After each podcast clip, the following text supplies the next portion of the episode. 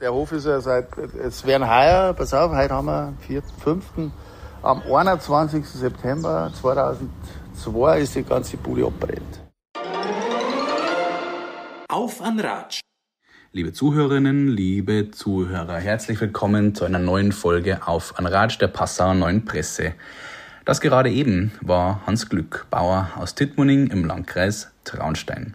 Mit dem Biopionier habe ich über seine Anfänge in der ökologischen Landwirtschaft vor 40 Jahren, seine Jugend auf einem katholischen Internat und die akuten Probleme in der Landwirtschaft gesprochen. Mein Name ist Ralf Enzensberger, Redakteur der Passauer Neuen Presse. Ich wünsche viel Spaß beim Zuhören. Über ein Abo, ein Like oder einfach nur ein Weitersagen würden wir uns sehr freuen. Alles Liebe, alles Gute. Also da ist der Hof abbrennt, bis die Halle ist stehen geblieben. Aber Okay. der Stall war da nicht. Hab ich, also der, der war vorher so, das Haus war auch da und dann ist er so vor, in so einer L-Form, war, das war der Stall. Ja. Vorne. Und das habe ich dann. Was dann, ist da passiert? Ja, die Hackschnitzelheizung war die Ursache. Okay. Und dann, ich war kurz mal weg. Ja, Im Landwirtschaftsamt hat mal wieder einen Antrag gestellt oder irgendwas war. Also, eher Blödsinn.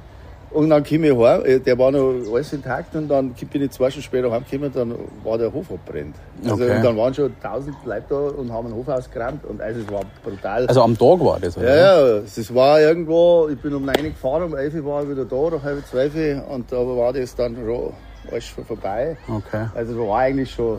Warst ja, versichert Ground Zero. wenigstens? Ja, ja, die, ja, Gott sei Dank, sonst stand das jetzt nicht so da. Also ich hab, das war dann äh, nach drei Tagen, ist der von der Versicherung gekommen und hat sich die ganzen Policen nochmal angeschaut. Ich glaube, dass es keinen Bauern gibt, der weiß genau, was, was dann ist, für die, wenn der Fall eintritt. Ja. Mhm. Also den Plan hast du nicht. Ja. Und der hat das dann alles durchgeschaut und äh, der hat gesagt, der Glück entspannen Sie sich, Sie sind wirklich gut versichert. Okay. Und ja, und das war dann mehr oder weniger Ground Zero. Da war, ah, das war Hölle irgendwie. Du hast von einer Minute auf die andere ist das Leben komplett anders wieder mal gewesen und, und äh, ja, hast du keinen Plan irgendwie. Dann hat mir die Versicherung gesagt, ja, jetzt können wir das so machen, man kann das sanieren, kann man natürlich, oder äh, das wird halt berechnet, was kostet sanieren. Und dann kriegt man Summe X und dann kannst du, habe ich mich entscheiden können, äh, saniere ich das alte oder baue ich was Neues.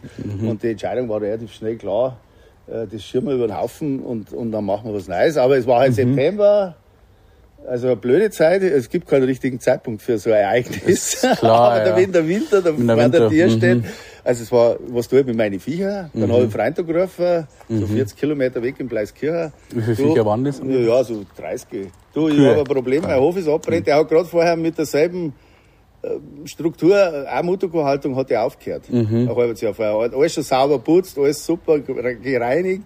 Sage ich, äh, ich, ich brauche einen Stall. Ja. Dann, dann sagt er, ja, lass mich einen Nacht drüber schlafen. Dann haben wir einen anderen Tag wieder telefoniert und gesagt, okay, kannst du bringen. Und dann habe ich meine Viecher da oben. Und so ist es schon gegangen. Ich habe dann äh, zuerst einen Monat bei meiner Nachbarin geschlafen, dann habe ich mir einen Wohnwagen gekauft, dann habe ich bis Januar im Wohnwagen gewohnt. Nein, der, der Laden ist ja noch weitergelaufen. Die, Okay. die Halle ist ja stehen geblieben. Also Die der nicht verbrennt. Hofladen quasi. ähm, Ja, der war vorher kleiner und der, die Halle war unberührt. Und dann ist es im Januar halt so kalt geworden, dass ich es nicht mehr durch Heizen habe können. Und dann habe ich mir in Tippmanninger Wohnung genommen, habe ich einen Monat da in der Stiftsgasse gewohnt, äh, ein Jahr. Und am Heiligabend bin ich dann, 2003 bin ich dann wieder raufgezogen. Da haben wir dann die kleine Wohnung fertig gehabt.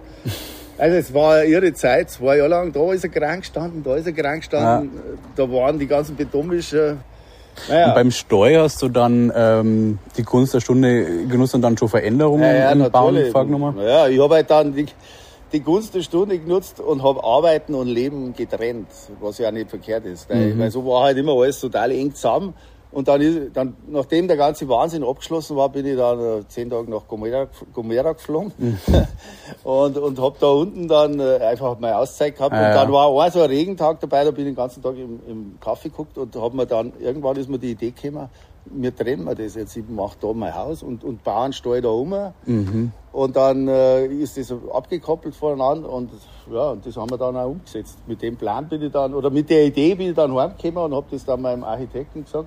Mhm. Und dann haben wir so so, Also das war wie früher so klassisch diese Bauernhäuser, wo es dann eigentlich hinten aussehen in Stall gekonnt. genau, das ist eigentlich so, ja, es hat alles auch ein bisschen, den, den, den Geruch hast du auch ein bisschen gehabt, nicht schlimm, aber Ja, ja. es war halt so, wie Ja. es früher war, Ja. genau. Und jetzt hat man halt das, jetzt schaut er auch viel größer aus, weil mhm. das Haus ist ja schon größer geworden. Ja. Das war halt vorher, ich habe selber bloß sieben Hektar. Wir haben ja gerade einen kleinen Betrieb vom, mhm. vom, vom eigenen Grund her, also so ein, ein Sachebauer im Grunde. Und dementsprechend, ich konnte gern dann drin habe noch ein paar mhm. Pudel, war halt das auch vorher. So ein kleiner, kleiner, ja. kleine Sache halt. Und ja. jetzt ist es halt schon, wenn es der fast, ja, ist halt einfach ein Hof, wie er halt heutzutage so ist. Ja, aber, macht schon was Ja, ja, aber es, es, passt eigentlich nicht ganz zu meinen eigenen Besitztümer. ja, okay. aber es ist, ich habe ja doch 40 Jahre jetzt mit dem äh, mein, mein Einkommen gesichert. Also mhm. es, ist, es, es passt schon dann wieder. Aber da muss man sich auch erst dran gewohnen, wenn man sowas verändert, weil, weil das halt schon ein massiver Einschnitt war so im Nachhinein, jetzt habe ich ja doch 20 Jahre, das ist schon grobe Fehler, finde ich, habe ich jetzt beim Steuer nicht gemacht, das passt ganz gut so. Mhm. Also für die Hörer, die das ja alles nicht sehen können, du fährst da einer, dann ist er eigentlich in der Mitte, sag ich mal, ein freier Kiesplatz mit einem schönen, was ist das? Äh, Kastan. Ah, Nussbaum. Nussbaum, ja. Nussbaum, da wo man, äh, sag ich mal, sich drunter sitzen kann. Dann hast du einen Hofladen und hinten da wohnst, ja, wohnt genau. quasi. Aha, okay. Und dann getrennt, wie du schon erklärt hast, ist der Steuer und da schauen wir jetzt rein, da haben die Kartoffeln auch davor, du hast geerntet, oder? Ja, also da, die Seiten ist für meine hier, also ich habe äh, Mutterkühe und äh, habe bis 1989 habe ich Milchvieh gehabt. Mhm. Und da, hab, da hat man dann das erste Mal sein Kontingent verkaufen können, sein mhm. Milchkontingent. Und das habe ich dann, ja, als einer der ersten gemacht. Was war davor? Also, wenn du Milchwirtschaft gemacht hast, hast du das nicht verkaufen können? Oder, oder hast naja, du hast ein gewisses Kontingent gehabt, an, mhm. an wie viel Liter du produziert hast. Und dann ist ja, das ist losgegangen Anfang der 80er Jahre, dass halt die, also eine Überproduktion entstanden ist in, in Deutschland und in Europa, mhm. weil die Bauern halt einfach produziert haben, wie es lustig, wie jeder halt Kinder hat und es ja. war keine Begrenzung da. Und dann hat man, wie man, ich weiß was ich, dann haben wir eine Selbstversorgung gehabt von 120 oder 150 Prozent, ich weiß nicht mehr. Mhm. Und dann hat, ist das EU-weit dann eine neue Regelung geworden, dass man das gedeckelt hat. Dann ist der Schnitt von 1980, 81 und 82 hergenommen worden. Und was du dann in den drei Jahren an Schnitt, an Milch produziert hast, das war dann das, was du noch produzieren hast dürfen. Okay. Und, und mhm. nicht mehr. Und das hat dazu geführt, dass halt äh, da also ein Markt entstanden ist. Dann hat man das Kontingent Ende der 80er Jahre dann verkaufen können. Mhm. Ich habe aufgehört und das hat mir dann einer abgekauft. Mhm. Meine Liter, die ich produzieren habe dürfen, dann habe ich halt das für mich entschieden, okay, ich höre jetzt auf mit der Milch Produktion, weil ich hätte einen neuen Stall bauen müssen und so weiter. Mhm.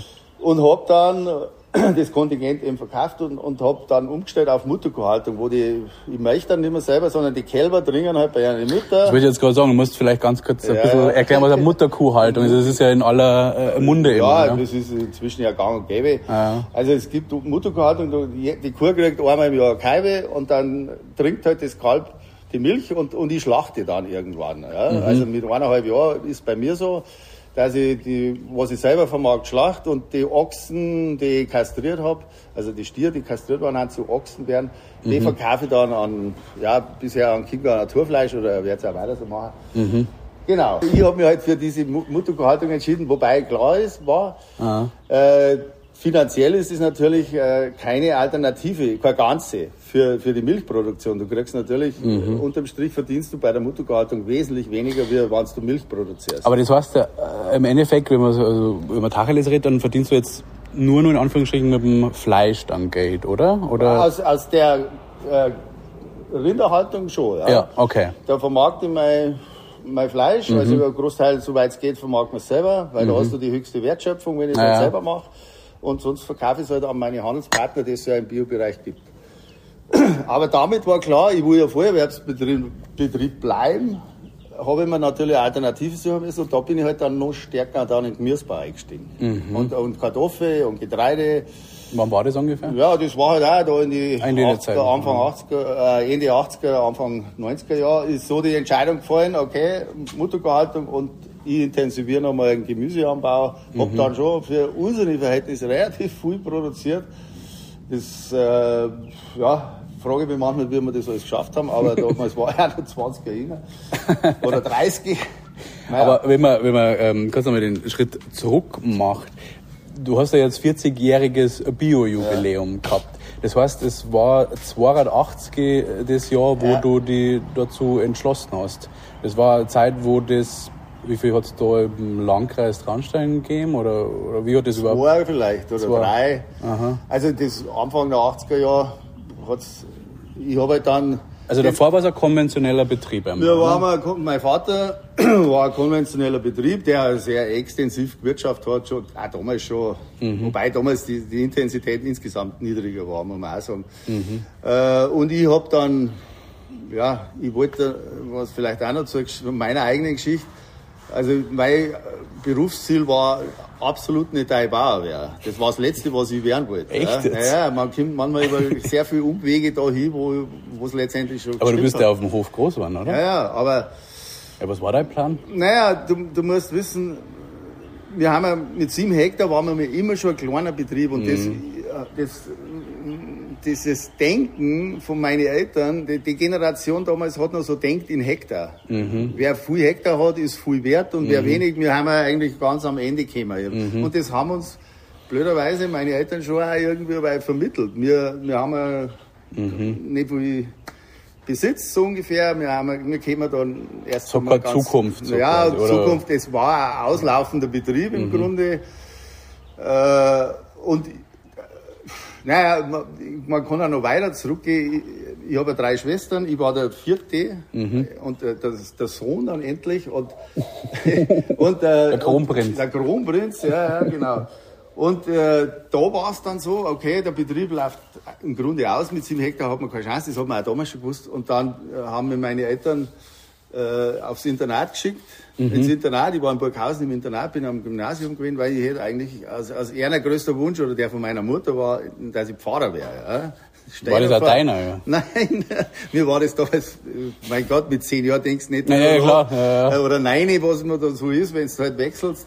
Das haben halt meine Eltern zusammen mit dem damaligen Stadtpfarrer beschlossen.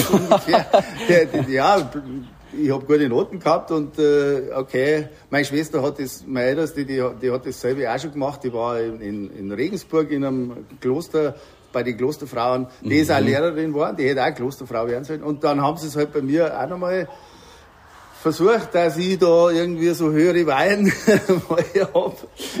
Stell mir sehr lustig vor. Ja, also, ja, ich war ein guter Pfarrer, war. ich hätte schon was zu sagen gehabt. Aber, naja, ja. wurscht.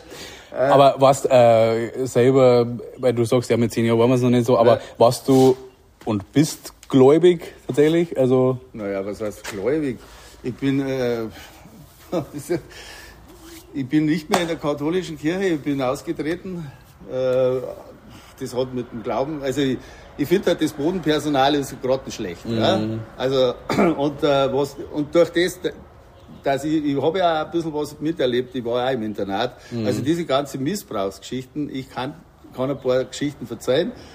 Tue ich aber nicht, aber ich weiß, von was, man, von was die alle reden ja. und weiß auch nicht, weil die haben noch viel schlimmere Sachen erlebt, wie es mir, mir passiert ist. Ja. Also, aber ich konnte das alles ganz gut nachvollziehen mhm. und mehr wie manche andere. Ja, verstehe. Und äh, mhm. von daher bin ich da ein bisschen anders geprägt, wie, wie jemand, der halt nicht im Internat war. Die, die Zeit war damals ja, schon crazy. Und es ist ja, ja, das glaube ich sofort, habe einiges ähm, angeschaut und angelesen, aber ähm, wie du schon sagst, man differenziert ja. Der Glaube heißt ja, eine, also, dass man nicht an die Kirche glaubt, aber vielleicht an eine höhere. Das Macht. große Geheimnis gibt's irgendwo, so ja. bezeichnet sie immer, wer immer das ist. Ja, äh, natürlich, weil ich glaube nicht, oder ich bin mir sicher, dass das alles kein Zufall ist, was da entstanden ist. Ja. ja. Da hat sich irgendwo, wer was überlegt, wer auch immer, das können wir mir eh nicht der Denker, glaube ja, ich. Ja, Und äh, da höre ich dann auch auf, weil das, das, da kann jeder machen, was er will. Und äh, ja, aber zu dem gesagt, Zeitpunkt, also wo, wenn wir zu dem zurückkommen, du hättest Fahrer ja, äh, werden sollen. Das alles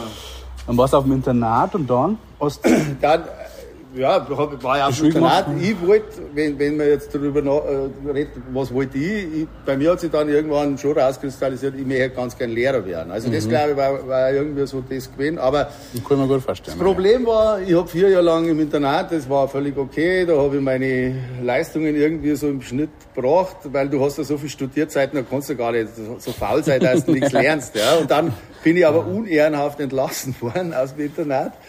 Äh, und äh, ja, bin dann Fahrschüler gewesen, bin dann immer auf Burghausen mit dem Bus gefahren und äh, diesen Wechsel vom Internat, weißt du, war nur so, so Barras-Schnitt und so weiter, also so ein bisschen deutsche Ordnung, Zucht und Ordnung war da angesagt und dann raus in die große Freiheit und, und Tor wachsen lassen. Und wie es halt damals losgegangen ist, Anfang 70er Jahre auf dem Land heraus und die 68er-Bewegung schon langsam so aufs Land übergeschwappt ist. Ja. Naja, und mit dieser großen Freiheit habe ich ganz schlecht umgekommen und, und dann bin ich halt sagen und klanglos gescheitert und, und habe es einfach nicht, nicht mehr hingekriegt, weil ich nichts mehr gelernt habe. Mhm. Ja, und, äh, Wegen was bist du entlassen, wenn ich fragen darf? Oder ist das... weil ich, nein, weil ich, weil ich äh, schlechter Umgang war angeblich für die anderen.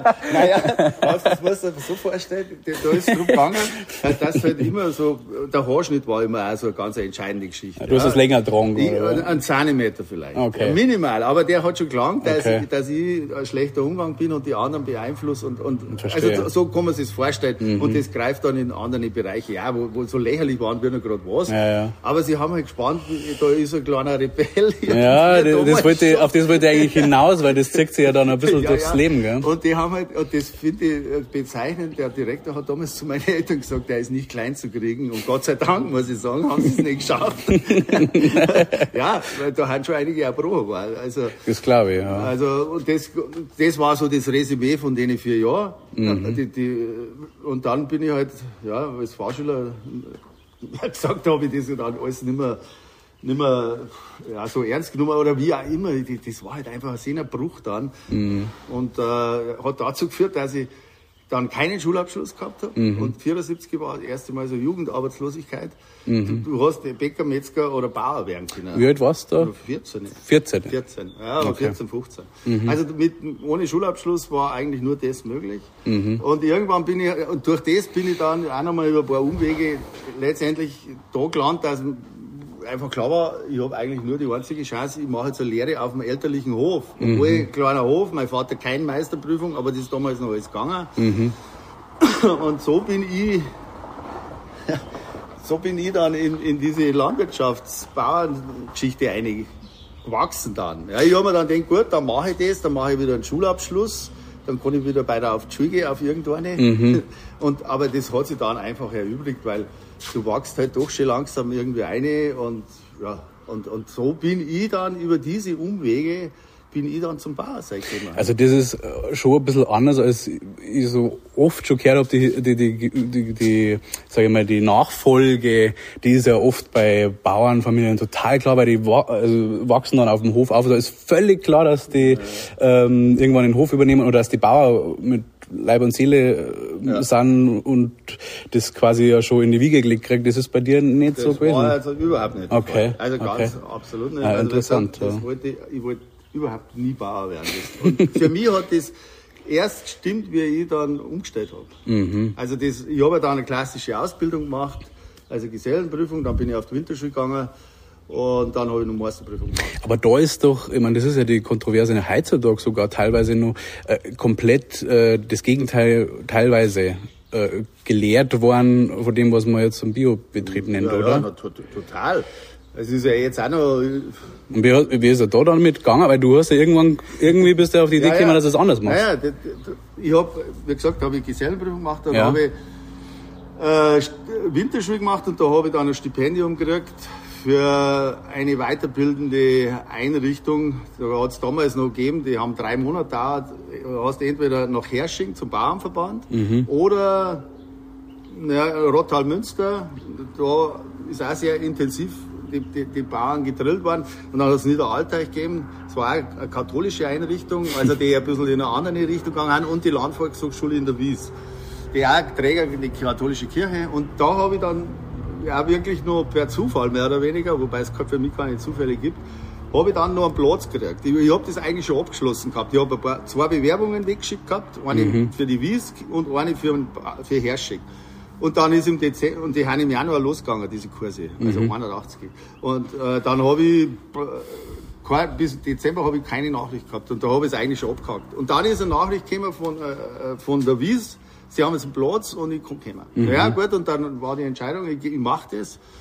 Und da haben wir drei Monate lang waren da 35 Bauern aus ganz Bayern beieinander, mhm. die alle das Gleiche gehört haben. Ja. Das mhm. ist für mich schon auch das Interessante dabei, wie, wie man, wie sich was entwickelt. Ja. Der mhm. eine macht es in einem wahnsinnigen Tempo, der andere braucht halt ein bisschen länger, mhm. obwohl man das Gleiche gehört hat. Und da war halt, bin ich das erste Mal konfrontiert worden mit biologischem Landbau, mhm. mit, mit der Agrarpolitik schlechthin mit der dritten Welt, die Zusammenhänge mit Persönlichkeitsbildung. Also da ist nicht so wahnsinnig vollständig um Landwirtschaft gegangen, sondern einfach auch mir als Menschen mhm. und, und was ist über den Tellerrand ausgeschaut. Ich habe vorher nur Tippmann kennt und Brassach und war mal Minger und das war's dann. Ja. ja. Und einfach die Zusammenhänge und mir hat das so angefixt. Mhm. Ich, ich war dann einfach, für mich war klar, gerade nach den zwei Wochen biologischen Landbau, den wir gehabt haben, das mache ich. Mhm. Koste es, was es wolle, das, mhm. das tue ich. Und so bin ich dann heimgekommen. Mhm. Und äh, was natürlich nicht unbedingt zur Freude von meinen Eltern war, Gott sei Dank hat mir der Hof schon gehört. Die haben mein, den Hof schon vorher überschrieben gehabt, weil ich habe ja auch schon einen Sohn gehabt. Mhm. Der ist 1980 auf die Welt gekommen und äh, dann hab, war auch schon klar, ich kriege jetzt da den Hof, wir heiraten mal, meine damalige Frau. Und äh, ja, so so äh, ist es dann in die Richtung gelaufen, dass, dass wir umgestellt haben und meine Eltern halt gesagt haben, ja, wir stellen jetzt auf biologischen Landbau um. Mhm. Da, Was bedeutet das für Leute, die das jetzt nicht genau wissen? Wo, ist da, wo haben die konkreten Unterschiede? Ja. Naja, das ganz vereinfacht gesagt. Die Tierhaltung ist eine, eine andere. Also du darfst, der biologische Landbau hat so ein Kreislaufdenken.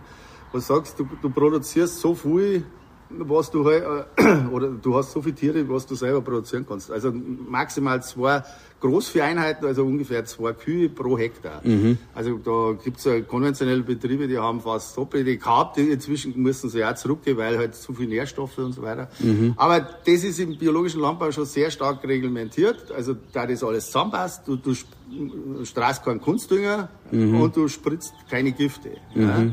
Also das, und keine Gentechnik ist auch sonnenklar. Also das sind so die, die Hauptpunkte. Und dann gibt's natürlich noch Untergruppierungen. Aber das ist eigentlich das, um was hauptsächlich geht, weil man halt mhm. ja, mit der Natur arbeitet. Aber da gibt's quasi, äh, was weiß ich, so ein Pamphlet, wo das alles drinsteht und nach dem hast du zum Richten oder wie? Äh? Naja, es gibt, äh, sagen wir mal, so einen Grundkonsens. Es gibt da in, in Bayern, jetzt nehmen wir Bayern her, vier Anbauverbände. Mhm. Und die haben im Grunde die gleiche Philosophie. Mhm. So, die, das tragt das miteinander. Und dann hat halt jeder Verband nur ein bisschen unterschiedlich. Demeter macht es nochmal anders wie, hebt sie von den anderen drei Verbänden nochmal ab. Mhm. Und mit dem, mit dem arbeitet man halt. Das ist, das, ja. wo klar ist, das ist biologischer Landbau und, und da bewegst du dich halt irgendwo. Du musst eine Fruchtfolge einhalten. Mhm. Das ist auch noch, ja, das habe ich fast unterschlagen. Das ist eigentlich schon ein ganz ein wichtiges Kriterium. Mhm. Weil die Natur kannst du nicht austricksen. Mhm. Du kannst nicht dreimal hintereinander einen Weizen anbauen. Mhm. In, Im biologischen Landbau. Mhm. Weil der wird nichts mehr. Du musst abwechseln und, und Stickstoff, äh, anbauen, damit du wieder Stickstoff einbringst das können die konventionellen, die fahren ins Lagerhaus, holen sich einen Kunstdünger und spritzen halt einmal öfter, weil schon mehr Unkraut wächst oder was. Wenn du zweimal mit oder dreimal mit dem gleichen kimmst, du kannst das alles anders regulieren. Das geht mhm. im Biobereich gar nicht, weil mhm. die Natur zeigt dir ganz klar deine Grenzen. Aber was kriegst du dafür? Ich meine, du zahlst ja einen gewissen Preis. Also es geht ja eine Differenz raus. Ich als Laie heraus, ja, das hat ja alles auch im Kapitalismus, sage ich mal, mit Gewinnmaximierung zum Tor. Äh, wenn du Stickstoff, wie du jetzt sagst, äh, einkaufst äh, im Reifeisenlager oder so, dann kannst du nochmal mehr einnehmen. Ganz einfach gesagt. Das ist ja dann schon äh, eine Frage, ja, ist es dann eine moralische Frage oder weil man finanziell ist da ein Unterschied dann da gewesen, sagen wir mal, früher vor allem? Ja, ja früher war der Unterschied sicher wesentlich krasser, weil damals war es ja auch so, dass man nicht genau gewusst hat, wie stellt man einen Betrieb um. Wir haben alle, die damals umgestellt haben, schon sehr blauäugig unterwegs gewesen. Gott sei Dank muss ich sagen, heute, wenn einer umstellt, der sitzt sich hin und, und der rechnet alles mit Spitzenbleistift schon durch, rechnet sich das und so weiter. Was ja auch okay ist, weil Ja. die Wirtschaftlichkeit ist ja ein Faktor, der nicht, ich muss auch Geld verdienen und ich brauche auch Geld, aber das der war damals halt nicht die, die Priorität, sondern da ist um was anderes gegangen. Da ist es auch ein bisschen um Ideologie gegangen. Aber es geht grundsätzlich um das, da man halt sagt, wir wollen ja mit dem Planeten so wirtschaften, dass man unsere Kinder und Enkelkinder zumindest wieder so, wenn nicht besser übergeben, was ich jetzt machen kann mit meinem Grund, wie vorher. Und das ist eigentlich das, was uns leidet im Biobereich. Wirtschaftlich inzwischen ist ja so, dass Biobetriebe teilweise mehr verdienen wie konventionelle. Das hat sich ja inzwischen ein bisschen draht. Jetzt ist es vielleicht gerade wieder nicht so, aber das ändert, ändert sich auch teilweise. Aber die Tendenz ist schon so, es haben ja inzwischen jetzt, ich weiß nicht, wir haben ja, glaube ich in Bayern 14 oder 15 Prozent Biobetriebe, die leben ja auch nicht schlecht. Also die machen das nicht aus Jux und Tollerei, sondern weil man halt auch gut davon leben kann. Und weil die Nachfrage mittlerweile da ist. Nachfrage ist auch da, also von daher äh, ist, hat sich da in den letzten 30 Jahren natürlich ganz viel verändert. Das Hast du da so ein, ein Schlüsselerlebnis damals gehabt oder wie du jetzt sagst, das ist ein fortlaufender Prozess gewesen, dass du sagst, dass das ist irgendwie Klick gemacht hat oder hat es auch einen Mentor gegeben, der wo du ja, sagst, von dem, Klick gemacht hat, wie gesagt, in der Wies. Also das war für mich naja, die Initialzündung, wo ich gemerkt habe, ey, ich muss, ich, ich will da raus. Damals hat es ja die Strukturen auch schon gegeben. Die Baybau, Raiffeisen und, und, und Bayer und so weiter, die haben ja damals auch schon die Landwirtschaft bestimmt, obwohl es jetzt schon fast 40 Jahre her ist. Ja. Also das Spiel war damals schon sehr ähnlich. Ja. Also der damalige Bauernverbandspräsident Herremann wird da nichts mehr sagen. Der hat 50 Aufsichtsratposten gehabt ja, und hat sich noch gerühmt dafür. Also da kann man sich vorstellen, für wen der letztendlich äh, war. Ja. Also nicht Ja. für die bäuerliche Landwirtschaft, sondern halt die Industrie. Ein Lobbyist auf Lobbyist auf, die- auf gut Deutsch gesagt und da hat sich nicht viel verändert. Mhm. Nur da halt inzwischen ja, über x Weichenstellungen die Betriebe halt sich verdreifacht, vervierfacht haben von der Größe. Mhm. Wir haben ja inzwischen in Dimensionen, die hat man sich nicht vorstellen können. ja, ja.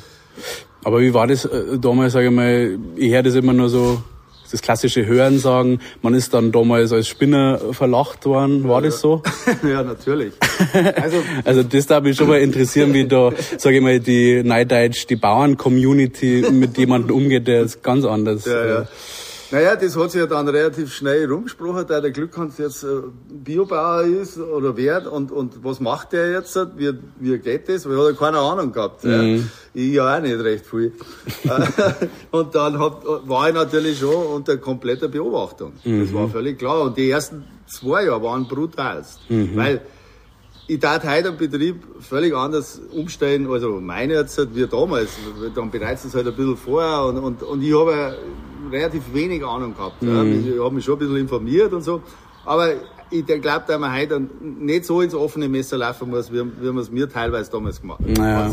gemacht haben oder wie es uns passiert ist. Ja. Also von daher war das natürlich schon für jeden, der jetzt da das mitgekriegt hat, oh ja, was macht der? Und die Erträge waren halt wirklich katastrophal die ersten zwei Jahre. Also ich bin schon teilweise auch zum Gespött worden, weil was da teilweise an, an, an Getreide draußen gestanden ist. Also das spottet jeder Beschreibung. Da, da, da hast du, aber das siehst du halt äh, ewig. Ja? Das, Ja. Du, man lernt auch draus, ja, weil du machst, du sagst, hey, da muss, das muss doch irgendwie anders laufen. Und das hat sich auch nach drei, im dritten Jahr ist dann schon besser geworden, am vierten. Dann hat man das Ganze schon umgedreht. Äh, Und dann haben wir, die da irgendwo so unterwegs waren, der Kreuzheiter Hirs oder der Urbauer Hans in Chiemberg, wir drei haben wir am Anfang die gewählt, dann ist der Daxenberger Sepp noch dazugekommen. Und wir haben dann relativ schnell, noch im dritten, vierten Jahr, haben wir dann schon Flurbegehungen gemacht. Und haben wir die Bauern gesagt, hey, das ist biologischer Landbau, da haben 150, 200 Leute da gewesen. Wir waren mal so eine Attraktion, weil endlich zeigt einmal ein Bauer her, wie das geht und so. Also, Aber wie war dann die Resonanz von diesen 200 Leih? Was haben die da, naja, was haben die da verkalten, was du da machst? Also, sie, ich glaube, dass das, nein, ich kann das ja schlecht, da müssen jetzt mit jemandem reden, der, das, der da Ja, ja, damals aber ihr werdet ja unterhalten aber, oder Grundstimmung. Naja, aber es war schon so, da haben wir damals das auch schon ein bisschen herzagen können, das war dann schon ganz okay. Mei, äh, natürlich haben die schon sehr genau hingeschaut und, und für ihre Verhältnisse war das immer noch, naja, wahrscheinlich ein bisschen fragwürdig mhm. und kommen da, da leben davon, das haben sie ja, das haben ja einige Nachbarn bestätigt. Im Nachhinein, die haben alle gesagt, naja, lang hält er das nicht aus. Und dem gehen wir jetzt ein paar Jahre und dann können wir nicht zusammenbachten, weil das hält er nicht aus. Und äh, so war halt schon die allgemeine Meinung. Und dann haben sie halt auch immer, wir haben halt auch immer wieder neue, verrückte Sachen gemacht, die halt noch nie jemand da hat. Und dann ja, haben die halt wieder gefragt, was tut er denn jetzt wieder? Weißt, so Urgesteinsmehl gestrahlt, da hat's gestaubt. Oder dann habe ich angefangen beim Gemüsebau, da wir das Unkraut abgeflammt haben mhm. oder abgeflammt habe. Und dann bin ich da mit so einem Abflammgerät immer angefahren. Das tue ich heute auch noch. Aber das war halt damals alles völlig neu. Heute mhm. interessiert das schon keiner mehr bei uns, weil sie wissen, okay, der Glückhans fährt zu seinem Gemüse aus und tut äh, die Gelbraum und die Zwiebel abflammen. Was macht man damit? Also was naja, du, das passiert ist halt, da doch? du hast da die werden dreireihig angebaut, also mhm. alle 40 cm steht da die Gelbraum jetzt nicht mehr, die Gelbraum mhm. her. Mhm. Und dann hast du so einen 10 cm Brenner. Mhm. Und das mache ich mit dem Traktor da und ja. da in der Mitte, da kommt das Abflammgerät rein. Okay. Am Boden da. Zwischen Vorder- und Hinterachse. Aha. Und vorne habe ich dann vier, elf Kilo Gasflaschen drauf. Und, und dann mache ich im Vorauflaufverfahren, also bevor die Gelbrum aufgegangen sind, weil sonst sind die natürlich auch kaputt, Aha. tue ich das Unkraut, das schon gekeimt ist, abflammen. Das verbrenne ah, okay. mhm. also und dann ist das weg. Mhm. Und wenn man das gut hinkriegt, ist aber ein bisschen eine Gratwanderung, dann kann ich, habe ich auch meistens wirklich fast oder wenig Unkraut gehabt und, und dann hast du halt auch wenig Handarbeit. Das ist halt so eine Alternative. Es gibt zudem, da man Spritzmittel hat, schon Alternativen. Also so ist es nicht. Und auch eine Technik, die hat sich auch im Biobereich natürlich wahnsinnig weiterentwickelt. Mhm. Wenn ich das so her, bin ich am Schwanken, ob die das nicht sogar angespornt hat, dass die so verlacht haben oder nicht ernst genommen haben, dass da sag ja, die nicht Sorge ist? Oder was, was eigentlich interessanter war, bist du schon älter, ich sage mal jetzt, wo ich die so kenne, da hast du ein dickes Fell einerseits und ähm, ja, bist äh, sehr selbstbewusst. War das damals schon so oder hast du das erst dadurch äh, geholt, weil ja. du naja, also oder haben Selbstzweifel nicht auch damals? Äh, ja, natürlich. Also, also da war ich, also gerade die ersten zwei, drei Jahre, da war ich mir nicht immer sicher, ob, ob das der richtige Weg ist, ob ich nicht jetzt einfach da ist teilweise wirklich nichts gewachsen. Alter. Auf die Wiesen, wo ich schon manchmal so Überlegungen gehabt habe, nein, das kann es nicht sein. Das ist, ich fahre jetzt ins Lagerhaus und hole mir einen Kunstdungen. Natürlich mhm. hat es das gegeben und äh, die, die Zweifel, die haben halt im Laufe der Jahre schon weniger geworden. Und äh, so selbstbewusst, wie, wie ich heute dastehe, nach 40 Jahren, wo ich, wo ich immer noch sagen kann, ich, ich lebe noch davon. Ja. Mhm. Ich bin Vollerwerbsbetrieb. Es haben in der Zeit so viele Betriebe aufgehört. Mhm. Auch in meiner eigenen Verwandtschaft. Ich, ich, ich komme schon aus einer Verwandtschaft raus, da wo größere Bauern waren. Mhm. Die haben alle aufgehört. Ich bin der Einzige, der, der noch aktiv Bauer ist und voll davon lebt. Mhm. Also die, die ganze äh, Agrarpolitik stimmt meiner Meinung nach nicht, weil da geht ja immer eigentlich so die Botschaft aus, mit, du brauchst viel Hektar, nur der Große überlebt und das stimmt einfach nicht, sondern das, für mich ist das Überleben in der Landwirtschaft keine Frage der Größe, sondern was mache ich draus? Mhm. Du kannst als kleiner Betrieb natürlich überleben, aber da musst du halt, das, das Paket muss stimmen. Ja, aber so als Laie, also ich, ich, ich kenne mich wirklich nicht so gut. Also was ich halt so, so mit einem Ohr manchmal ähm, so her ist, ja, so kleinteilig oder äh, kleine Landwirtschaft, ähm, die tut sich schwer zum über oder ist wird unfair behandelt, beispielsweise mit Subventionen, weil das nach dem Grund gestimmt ist. Ja. Oder ja, ja, weil du sagst, das geht dann trotzdem, also profitieren ja, da die Großen dann eher oder? Ja, die Förderung ist schon so ausgerichtet, dass je mehr Hektar du hast, umso mehr Förderung. Aber das ist ja unfair eigentlich. Ja, natürlich. Also die Forderung, wenn man jetzt politisch wird, die gibt's ja aus der Agraropposition raus oder auch im Biobereich, die gibt's ja immer schon, da man sagt, man müsse das einfach äh, staffeln. Ja, dass du sagst, du kriegst halt für die ersten 20 oder 30 Hektar, über die Hektar kann man streiten. Mhm. Was ist jetzt ein kleiner Betrieb? Hat sich mhm. auch total verschoben. Du kriegst halt eine höhere Förderung und dann wird's ja, halt weniger. Genau, Aber ja. nein, es ist ja so, es gibt da Betriebe, die haben 1000 Hektar ja. oder noch mehr, die wissen am 1. Januar schon, sie, sie kriegen 500.000 Euro Zuschuss. Ja. Die haben die schon, da haben ja. die noch nichts da. Also die können anders agieren wie ich.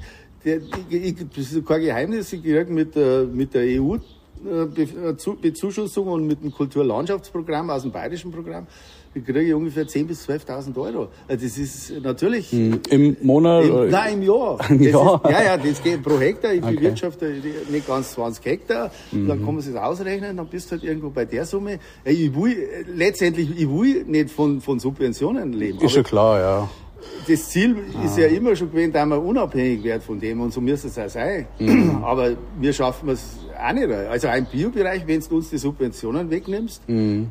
Dann haben ganz viele Betriebe ein Problem. Das ist auch Aber wo klar. siehst du da, ich meine, es geht ja immer mehr ja, also das Höfesterben ist so ein beliebter Begriff und, und ich kann es ja auch teilweise nachvollziehen, dass dann der Nachwuchs vielleicht auch andere Wege bestreiten möchte, bevor er jetzt nochmal in einen Steuerkredit investiert, weil das ist ja eine Investition fürs ganze Leben, eine Entscheidung fürs ganze Leben.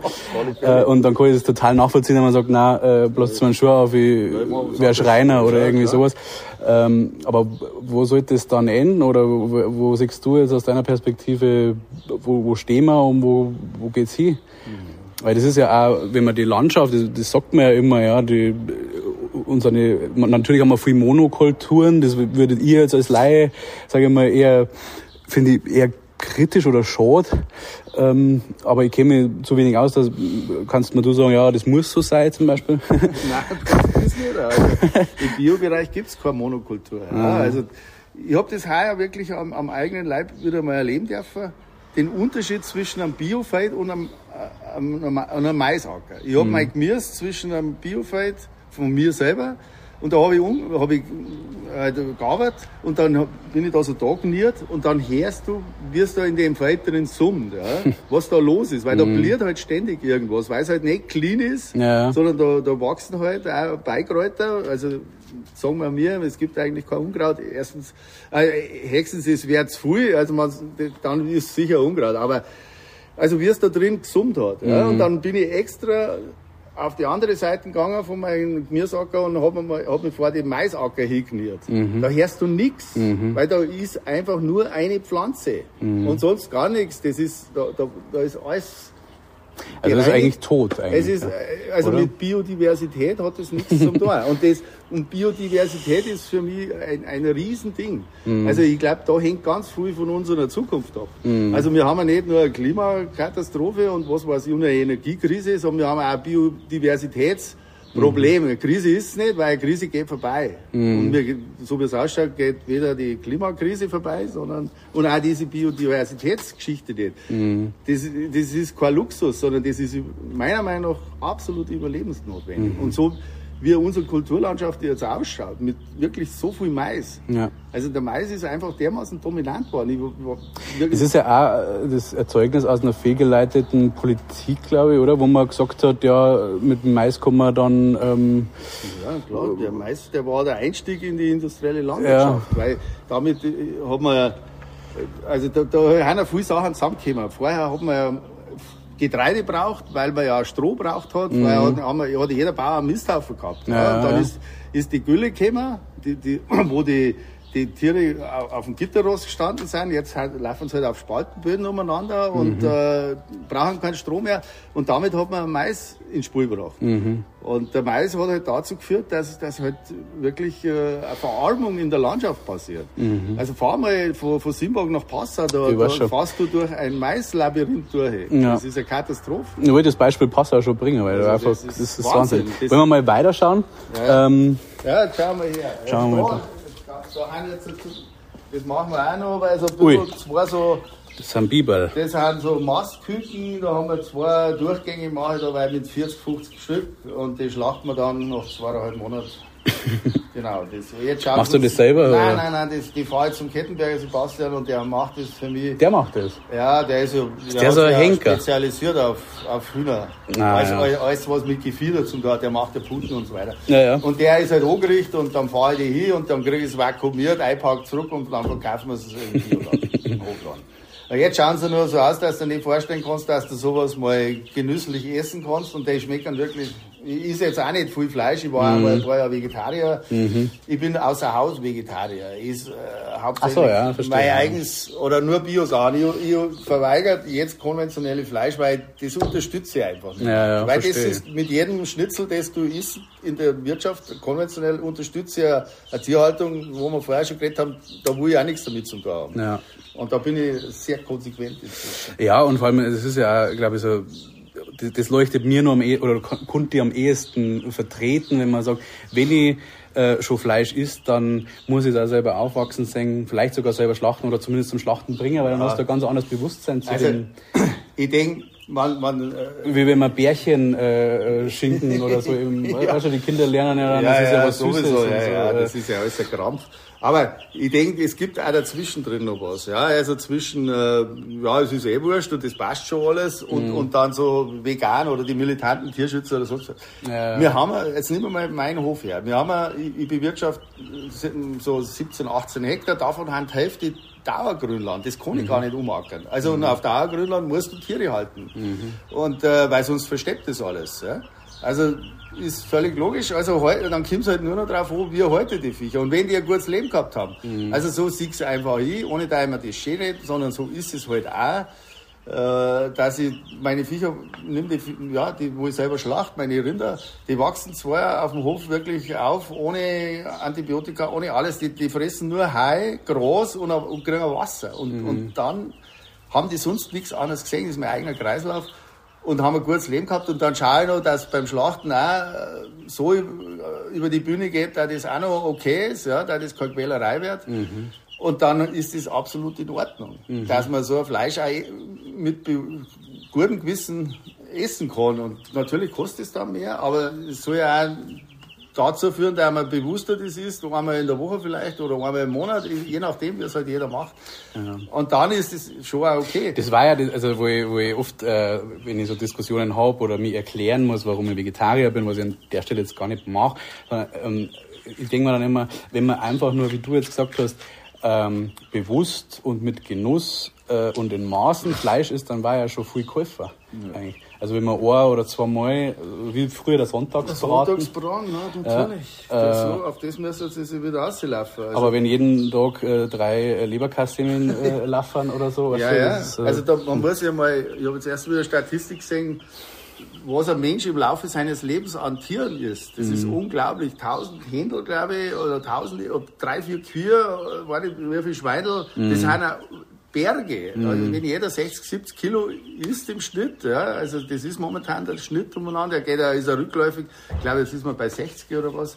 Es ist eine gewaltige Summe. Ja. Mhm. Also da kommt schon was zusammen. Aber wie gesagt, es kommt immer darauf an, wie sind die Tiere gehalten worden und, und dann gibt es da einfach schon Möglichkeiten, wo man dazwischen eine Lösung mhm. findet jeder nach seinem Gusto irgendwie. Aber die Utopie quasi, dass man irgendwann, weil man äh, einfach jetzt schon so fortgeschrittener Homo sapiens sind, dass man keine, keine Tiere mehr töten müssen, wie früher mit Pfeil und Bogen, gibt's ja so, was weiß ich, irgendwie, dass man, es gibt ja Ersatzprodukte aus Erbsen oder so Zeug, ähm, oder vielleicht aus dem Nacken gibt's doch auch das vom Schwein schon, dass du da irgendwie die, die Zellen raus und ja, dann wird's künstlich. Grobe Vorstellung. grobste Vorstellung, da ist ich lieber sowas. Ja. Da schauen wir jetzt meine Schweine, ja. da ist ich lieber einen gescheiten Schweinsbraten von unseren weil sowas Künstliches, das im, im, im Labor, was ja. da jetzt produziert wird, ja, da, die Vorstellung ist so gruselig. Mhm. Das, also ich möchte mit dem nichts zum da haben. Und davor verhungert ich, bevor. Also, also so geht's halt auch noch. Und das sind, das sind die, wo damals auf die Welt gekommen sind. Die sind inzwischen so groß. Die waren vorher so winzige Viecher, haben das. Schaut aus wie mein Mops, der Schwarze.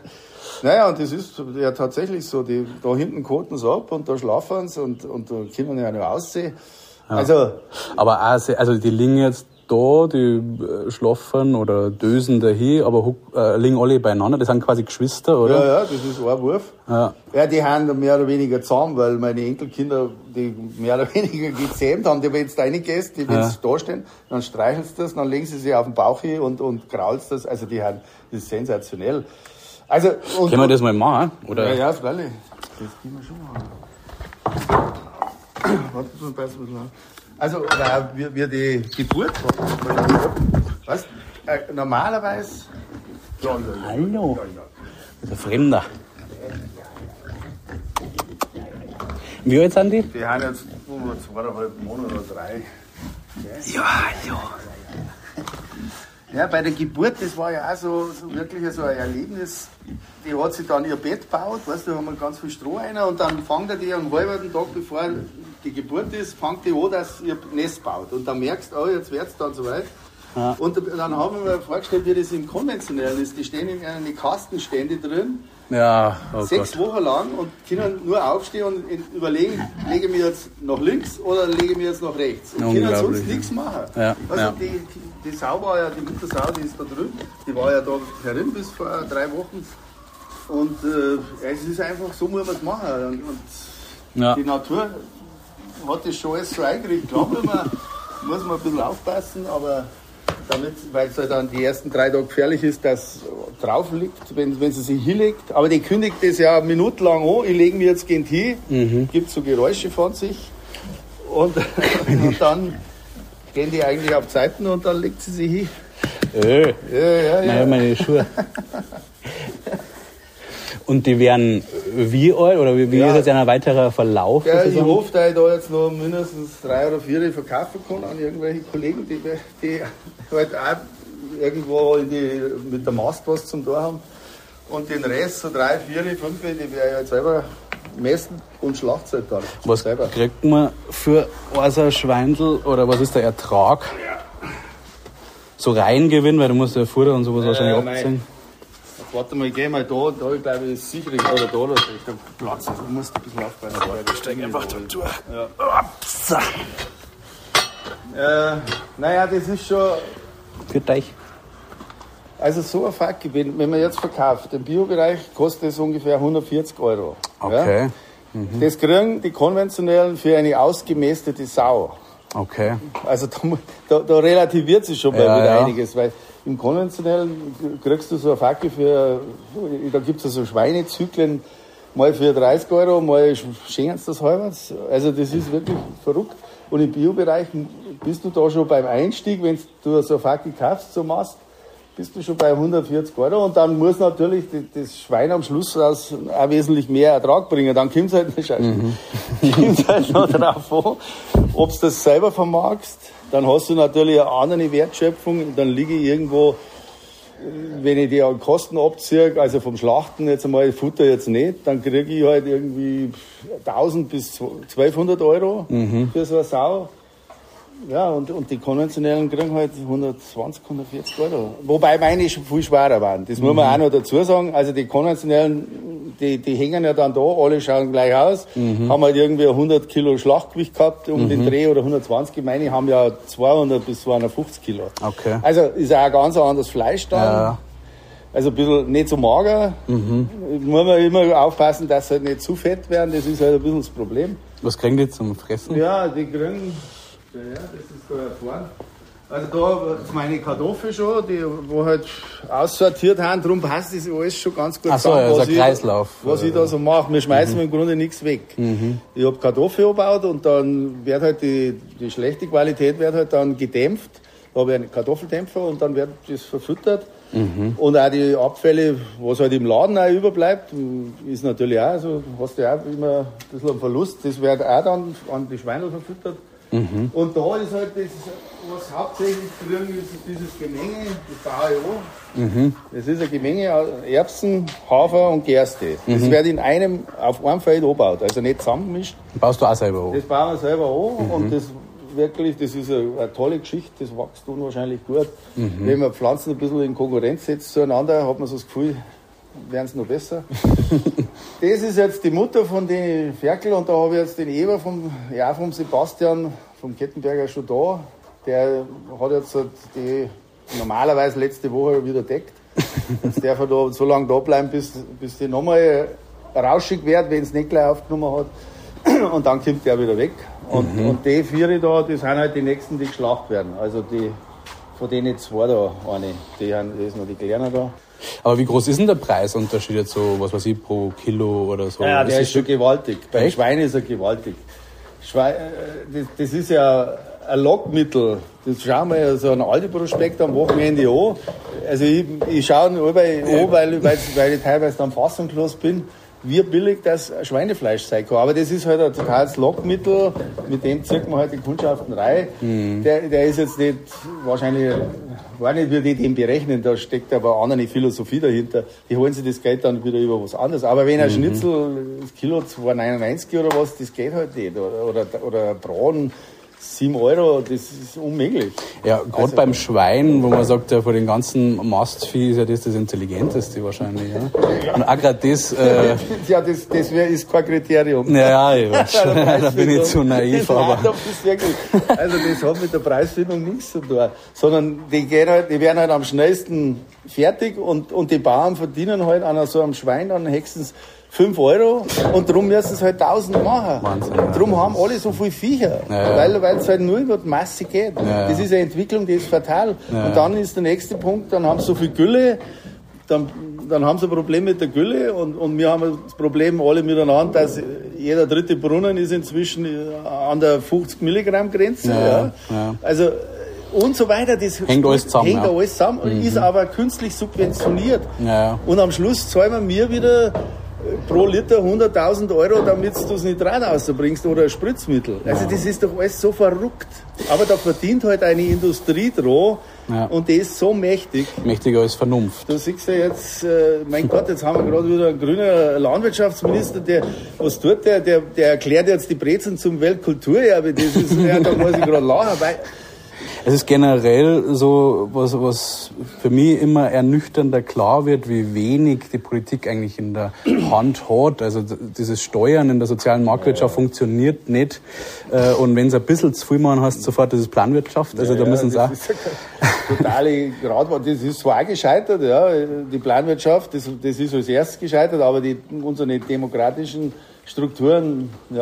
Also mein Eindruck ist immer in so vielen Themen, wenn ich das sagen darf, ähm, wir haben halt alles überreizt. Alles bis zur Perversion drin. Die Grundideen haben ja alles, irgendwie habe ich den Eindruck oftmals nicht schlecht, aber wir haben alles übertrieben. Das geht vom Regenwald abholzen ja, bis zu der Fackelhaltung. Naja, die, die, die, Gewinnmaximierung steht überall und der Mensch ist einfach irgendwie eine Missgeburt, meiner Meinung nach. Wir mhm. sind nicht fähig, mit diesem schönen Planeten vernünftig umzugehen. Ein Parasit haben wir auf Ja, Fälle. die, die ja Gier ist einfach, da, da hat er, der Mahatma Gandhi hat er diesen schönen Satz geprägt, es ist für jeden genug da, nur nicht für jedermanns Gier. Und genau das bringt es auf den Punkt. Ja. Ja wir haben, du hast das schon ein paar Mal gehört von mir, also es ist so sonnenklar, wir haben in Bayern am, am, am 2. Mai haben wir unsere Ressourcen verbraucht und wir tun mal lustig weiter, wir waren nichts wahr. Ja, ja. Das, klar geht das eine Zeit, aber irgendwer muss die Soße dann einmal auslöffeln und wer, wer ist das? Das sind halt unsere Enkel, Kinder und Enkelkinder oder ihr, ihr schon, oder wir haben jetzt schon mittendrin, ja, das Ding. Es ist ja viel, also ich finde, dass die letzten so zwei, drei Jahre äh, rasant angezogen hat mit den augenscheinlichen Entwicklungen. Wenn es Fisch aus, ja. dann musst du es feststellen, wir haben ja jetzt mittendrin schon. Das geht ja, viel schneller, wie man gemeint hat. Ich mhm. habe eigentlich hab gehofft, dass ich da noch auskomme, da ist nicht mehr so erlebt. Mhm. Aber jetzt passieren ja so viele Kipppunkte, die man nicht einkalkuliert hat. Und dann beschleunigt sich ja das Ganze extrem. Und, und dann, ja, fast jedes Jahr, äh, schau dir die beiden an, in Pakistan zehn Überschwemmungen hat es ja. noch nie gegeben irgendwie mhm. und so weiter. Da gibt es ja tausend Beispiele, ja, ja. wie es zugeht. Ja. Sollen wir heute weiterschauen? ja, also da, da gehen, also wenn da gehen halt jetzt meine Viecher aus, die mhm. dann um den ganzen Hof rumgehen und. Was haben die hier? Ja, die, da gehen wir jetzt dann da vor. So. Die gehen halt da um, die, da haben sie schon ein bisschen zum Tor, da brauchen sie zehn Minuten, bis da wieder herin haben. Wir gehen ganz gemächlich und da, also es ist jetzt nicht so, da, dass ich sagen kann, alles meins, ist nicht so, weil bei sieben Hektar da bist du schnell fertig. Also mir gehört da schon, das Feld gehört mir, aber das obere, wo der Mais war, das gehört mir jetzt zum Beispiel schon wieder nicht, weil mhm. ich gar keinen Mais nicht anbaue. Mhm. Da haben sie uns halt diese, ich habe auf der drüben Seite von der Umfahrung, LKW-Umfahrung, äh, habe ich auch noch die Hälfte von meinen Flächen ungefähr. Also das haben sie damals, in, das war glaube ich 76, sowas, die haben sie uns einfach mitten durch unsere Felder und Wiesen durchgebaut. Also okay. damals hat es auch noch keinen Widerstand gegeben. Die, die, da war die Zeit noch andere. Heute, wenn wenn's, wenn's wir das gemacht hätten, was mir schon gehört hätte, und ich auch schon so, so ein Bewusstsein gehabt hätte, ja. dann hätte es sicher viel Widerstand gegeben, nicht gerade von mir, sondern auch von anderen. Ja. weil die, diese Straße hat sich auch entwickelt. Am Anfang war, ist ja nichts los gewesen. Ja. Und da hat es immer so Schübe gegeben, die Wiedervereinigung, dann ist der Osten geöffnet worden, dann kommt die Maut und dann haben die Österreicher jetzt die Entenstraße gesperrt und so weiter und dann sperrt Tippmoling die Straße ja. unten und dann fahren alle bei uns vorbei. Also da fahren dann am Tag, jetzt fahren halt so 8.000, 9.000 Auto und LKW vorbei. Ja. Also es gibt ja immer Bestrebungen, dass äh, Tippmoling da das die B20 werden soll und mhm. das andere runtergestuft, dann fahren dann alle da vorbei. Also, naja, das, das, das geht natürlich auch nicht, aber es ist ein Riesenproblem, da brauchen wir gar nicht reden. Der mhm. Verkehr ist zu viel, wir, wir haben alle einen Teil vom Problem, weil wir alle Auto haben. Ja. Aber das Ausmaß ist halt inzwischen schon Irrsinn, also was, was da los Wobei ist. du nur relativ viel Abstand hast also wenn, also schlimmer geht immer, ja, ich Das geht immer, natürlich. Ja, also ja, ja, aber für das, dass du meinst, du bist da irgendwo ja, ja. Äh, so im ländlichen Bereich. Und, und, aber wenn du so eine Straße, dann habe ich die andere Straße vorne noch, die, die von Tipponing nach, nach Trostberg auf.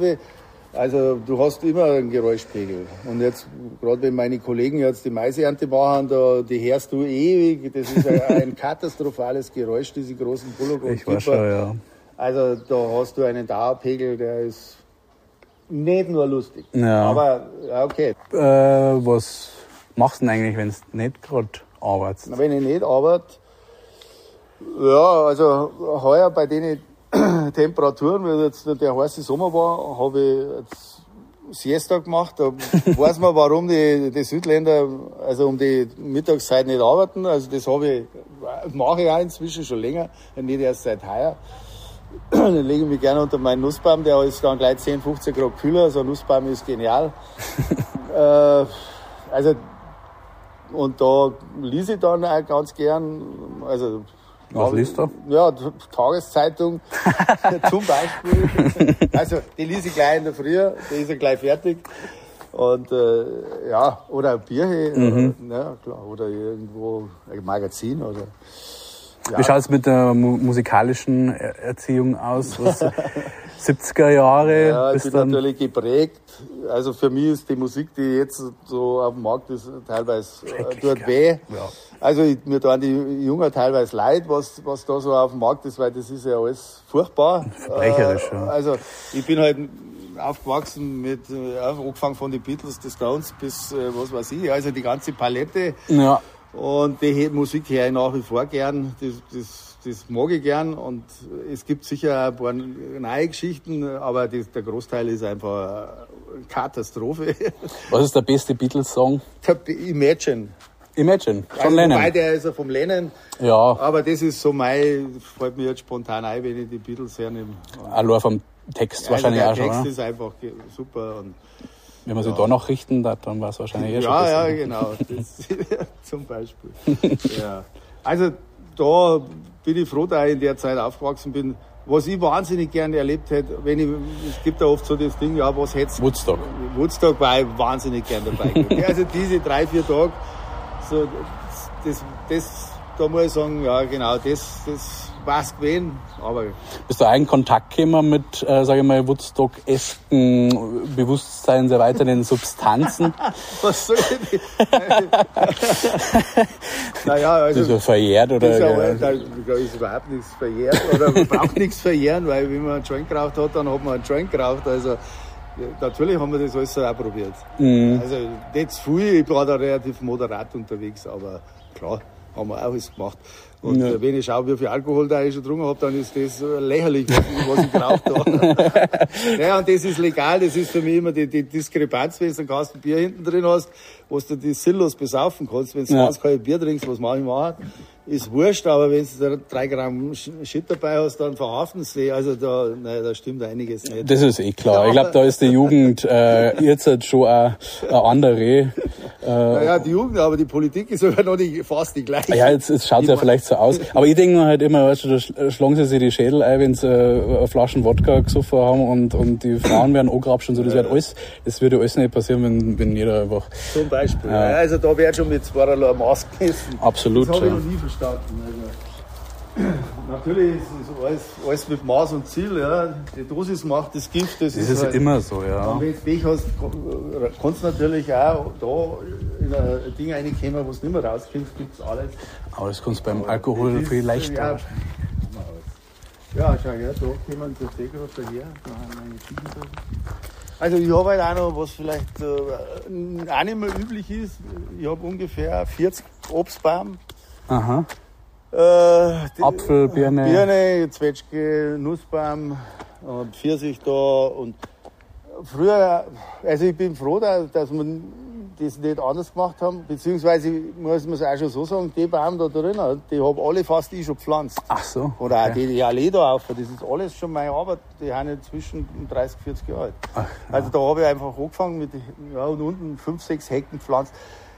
Das, das sind noch alte Bestände. Die haben, der Baum ist noch von meinen, ist schon da wie der auch. Und da, glaube ich, da drin keiner mehr.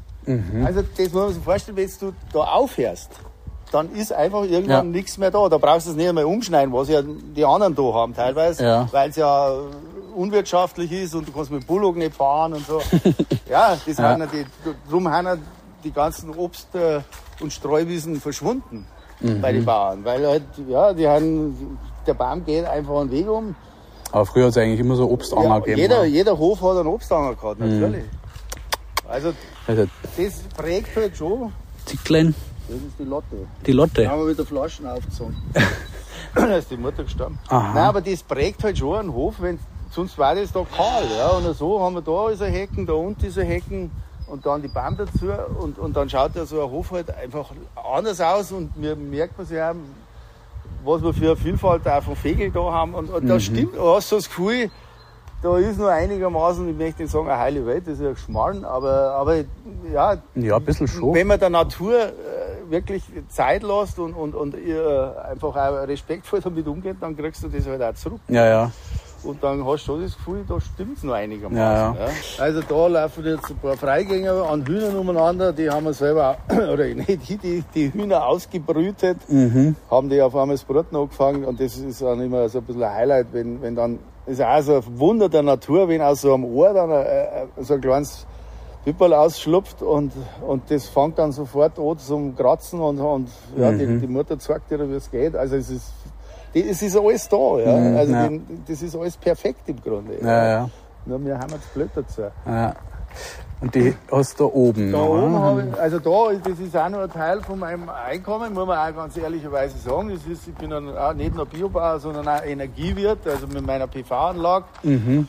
produziere ich äh, doch, äh, kann halbwegs Gras sagen, kann ich irgendwie mit Energie versorgen. Äh, das ist ja auch ein Teil vom, von, de, von meinem Gesamtkonzept. Wann hast du damit angefangen mit der Ja, das war, das war auch, wie der Hof abbrennt ist, war dann äh, 2004 ist dann das erste äh, Programm aufgelegt worden, Mhm. im großen Stil, nach dem 100.000 Techno-Programm, das war 2000 und 2004 ist dann losgegangen, da es halt die Bauern äh, gespannt haben, oh, da kann man Geld verdienen. Und und da, da bin ich dann auch mit eingestiegen und habe ja, damals auch als einer der ersten PV-Anlagen aufgemacht.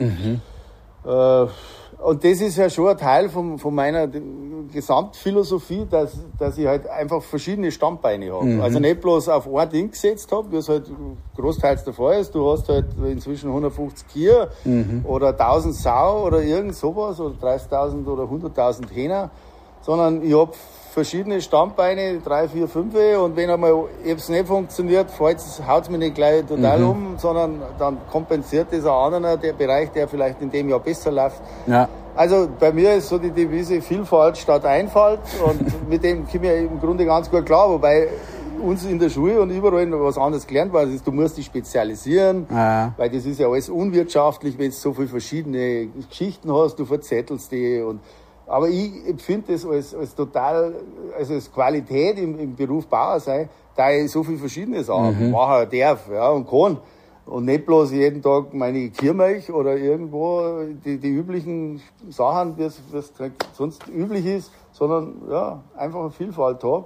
Und früher war es halt einfach auch so, dass auf dem Hof eigentlich verschiedene Sachen da waren Ja. und Viecher, Viecher verschiedene. Und also ich finde, das, das ist eigentlich für mich das Modell, das, das ist absolut befriedigt. Also andere, ja, ich habe keine Ahnung, ich, ich denke mir immer, wir kommen von ja, von 50 Kier auf 100 Kier gehe. Mhm. Kann nur den einzigen Grund haben, dass 100 Kier doppelt so viel Spaß machen wie 50 Kier. Oder was? Ich kann es mir nicht erklären, weil du hast ja so viel Arbeit und, und Verantwortung. Und, aber gut, jeder geht seinen Weg und das ist halt ja, aber auch da spielt das Geld wahrscheinlich eine Rolle dann, oder? Ja, auch, aber du kannst das so ja auch leben. Also ja, ja. aber halt anders. Das ja, ist ein bisschen anders strukturiert. Jetzt müssen wir langsam zum Schluss ja, kommen. Was wir noch nicht thematisiert haben, ist quasi der hofeigene Hofladen. gehen wir nochmal rein. Da ist quasi Stall. oder die, die Halle. Halle, nehmen wir es Halle, Maschinenhalle. Ja. Von hinten habe ich einen Erdkeller drin da man ja nicht schnell reinschauen, wo ich meine Kartoffeln und, und mein Gemüse lagere. Ah ja. Also ich mache ja auch noch Gemüsebau, also ja. Zwiebel und, und Gelberum und, und Rana, rote Beete und schwarzen Radi. Früher habe ich noch eine größere Vielfalt gehabt, die ich reduziere jetzt eher schon wieder ein bisschen. Aber der, das ist halt ein Erdkeller, wo man bis, ja, ohne, ohne Frostprobleme seine Sachen lagern kann bis ja, April oder was habe ich meine Kartoffeln und mhm. oder Mai manchmal und dann geht, kommen eh schon wieder die nächsten Frühkartoffeln, so da wir fast nichts zukaufen müssen, in dem Bereich zumindest. Mhm. Genau. Und vertreibst die nur im Hofladen oder wo oder haben die auch zum Finden im Supermarkt? Oder? äh, naja, also wenn wir jetzt bei den Kartoffeln bleiben. Ja, ja, bei den Kartoffeln, also es gibt ein paar Sachen, die äh, vertreiben wir halt im, im, da im Lohn erinnert und was, mhm. ich, was ich nicht, was halt zu viel ist, geht zum Beispiel an äh, die Gemüsekisten, die es in der Region gibt. Also mhm. Also wir haben ja gut vernetzt untereinander und tauschen uns aus. Ich habe das, es gibt ja auch eine Warenbörse, mhm. die da von dieser Video, äh, Plattform, die es da gibt und da bin ich auch mit drin. Also Absatz ist im Biobereich nicht das Problem. Das Problem ist eher, dass es produzierst, dass du da arbeiten kannst. Mhm. Und Vermarktung, die, die, Partner sind inzwischen schon da. Wenn da jetzt jemand anfängt, ist er nicht mehr so wie vor 40 Jahren, da, da haben wir alles erst aufgebaut, mehr oder weniger.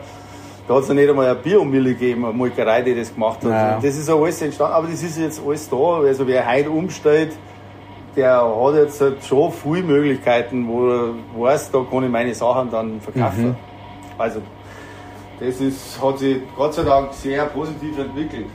Aber du hast ja quasi nicht nur Produkte, die du selber äh, produziert hast. Nein, natürlich.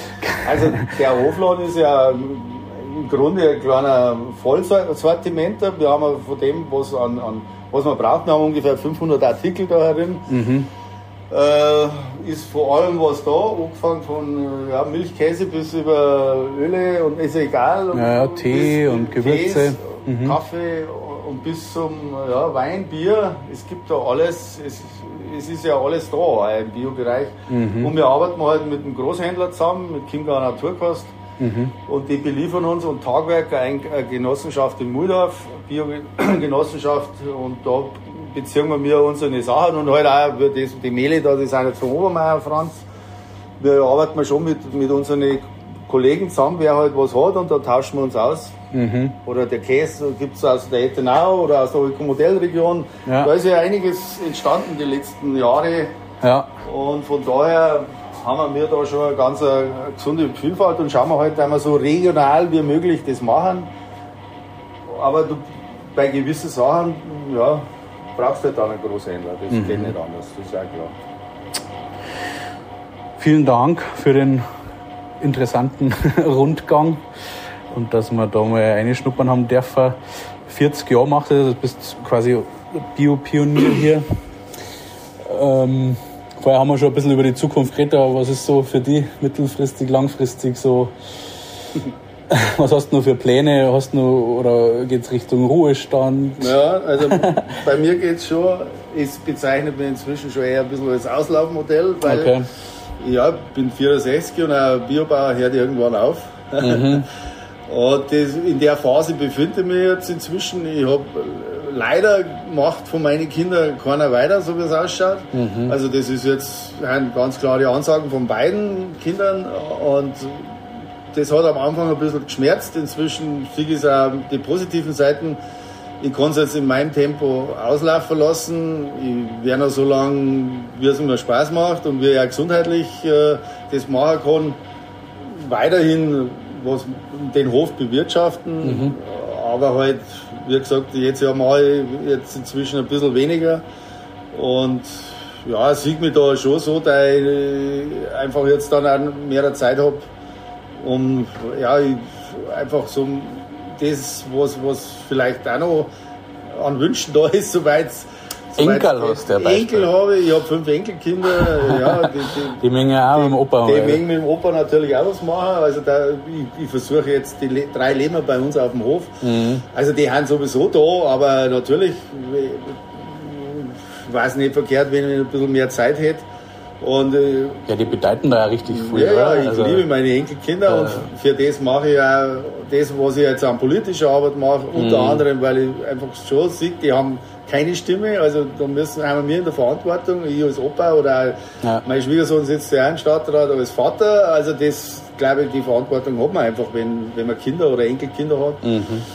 Ja, also und, und ich reise gern, also Fliegen ist inzwischen äh, gestrichen, also bis auf ein, zwei Jogger, die ich mir noch oft lasse, wenn, wenn mein ehemaliger Praktikant aus Kirgisistan anruft und sagt, er heiratet jetzt, weil das haben wir ausgemacht, dann steige ich wahrscheinlich nochmal in ein Flugzeug.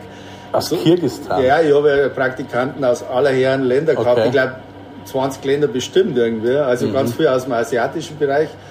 Aber auch aus Amerika, aus Ghana. Mhm. Also mit dem bin ich, da war ich ja dann einmal, ich habe den auch mal besucht in Ghana. Mhm. Also da haben ganz viele Freundschaften entstanden. Also das war für mich noch so ein Joker, den ich mir offen halten habe für ein, zwei Sachen. Aber ansonsten, halt, ja, ich bin wahnsinnig gerne am Meer. Einmal im Jahr schaue ich schon, dass ich ans Meer komme. Italien oder Kroatien? Nein, Kroatien liegt mhm. mir da am Meer. Äh, und das ist halt auch der kürzeste Weg, der man hinkommt. Ich will einfach nicht mehr so weit fahren. Und da haben wir ein paar Plätze, die uns unwahrscheinlich gut gefallen. Ja, und das schauen wir mal, was, was, was sich noch tut. Aber wie gesagt, ich, ich versuche jetzt halt schon wieder mehr irgendwie so zu schauen, dass ich meine eigenen Geschichten jetzt für mhm. mich mache. Und, und da gehört sicher noch dazu, dass ich auch weiter noch ein bisschen was tue in der Landwirtschaft. Das geht ja gar nicht einmal so von einfach Zeit ja, ja. aufhört. Also das kann ich mir ganz schwer vorstellen. Gut, so wie du benannt bist, glaube ich, 15 Jahre hast du dabei noch. Naja, du, wenn du meine Baustellen kennst, sind ein bisschen rund erneuert. Also, okay, also die Schale.